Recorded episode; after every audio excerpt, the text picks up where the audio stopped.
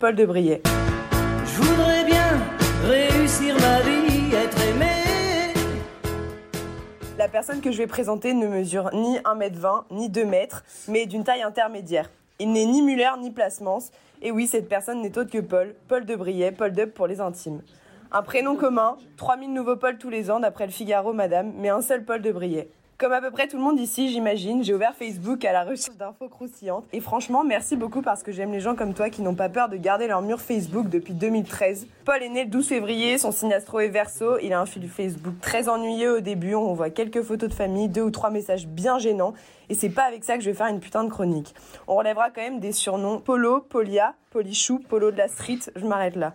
J'ai découvert que t'étais blond avant. C'était franchement pas mal. Dommage qu'on se soit rencontrés si tard, il y a quelques mois, le soir de la passation rêve, entre deux affiches votées et Lise.